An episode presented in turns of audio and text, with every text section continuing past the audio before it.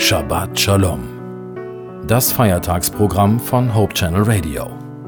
Freitagabend bis Samstagabend.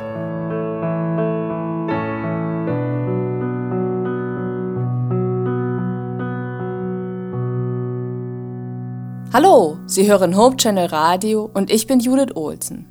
Zum Sabbatschluss möchte ich Ihnen etwas aus der Bibel vorlesen.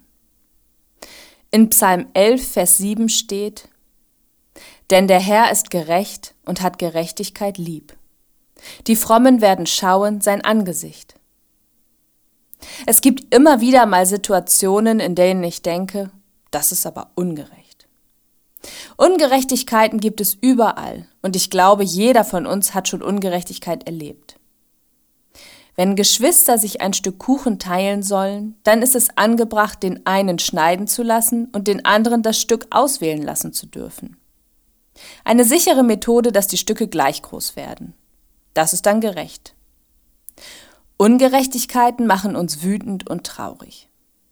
Aber wo gibt es schon Gerechtigkeit? Gerechtigkeit ist ein großes Wort. Es gibt dieses Zitat von Marie von Ebner-Eschenbach, das ich sehr zutreffend finde.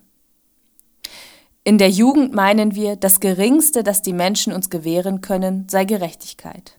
Im Alter erfahren wir, dass es das Höchste ist. Das Leben fängt schon ungerecht an. Ich kann mir nicht aussuchen, in was für Umstände ich geboren werde. Ich kann mir nicht aussuchen, ob ich in irgendeinem Slum eines armen Landes zur Welt komme oder ob ich als Sohn oder Tochter von Königen geboren werde.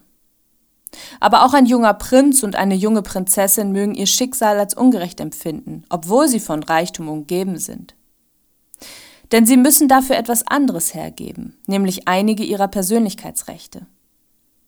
Sie sind Personen des öffentlichen Lebens und somit schauen alle Augen auf sie.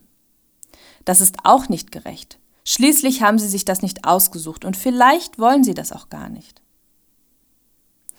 Menschen sehnen sich nach vielem, nach Liebe, Geborgenheit und Freundschaft. Manche sehnen sich nach Wohlstand und Ansehen.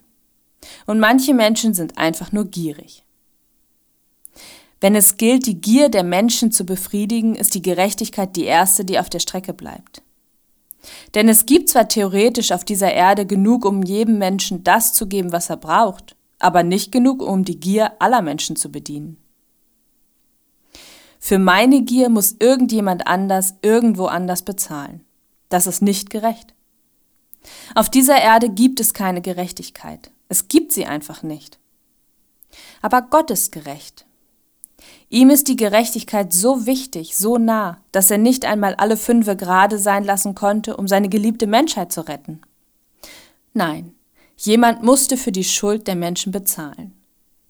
Dieser jemand war Jesus.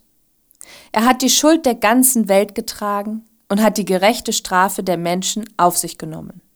Und nur weil Jesus das getan hat, kann Gott gnädig sein und uns ewiges Leben schenken, ohne ungerecht zu sein.